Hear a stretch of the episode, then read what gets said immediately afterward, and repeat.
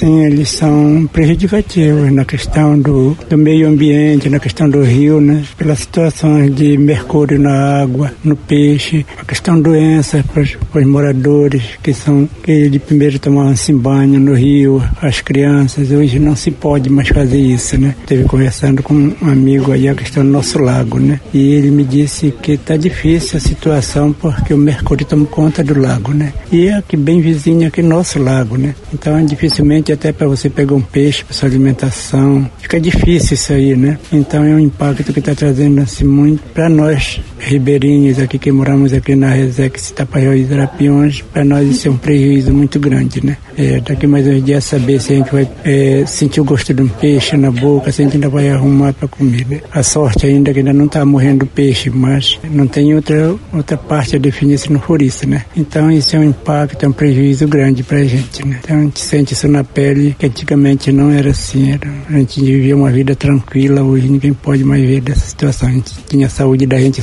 saudável, hoje não, nós não podemos dizer que temos. Né? E só podemos é, dar uma certeza que nós vamos ter uma saúde saudável se a gente tomar as providências. Durante isso, não contamos com isso. Né?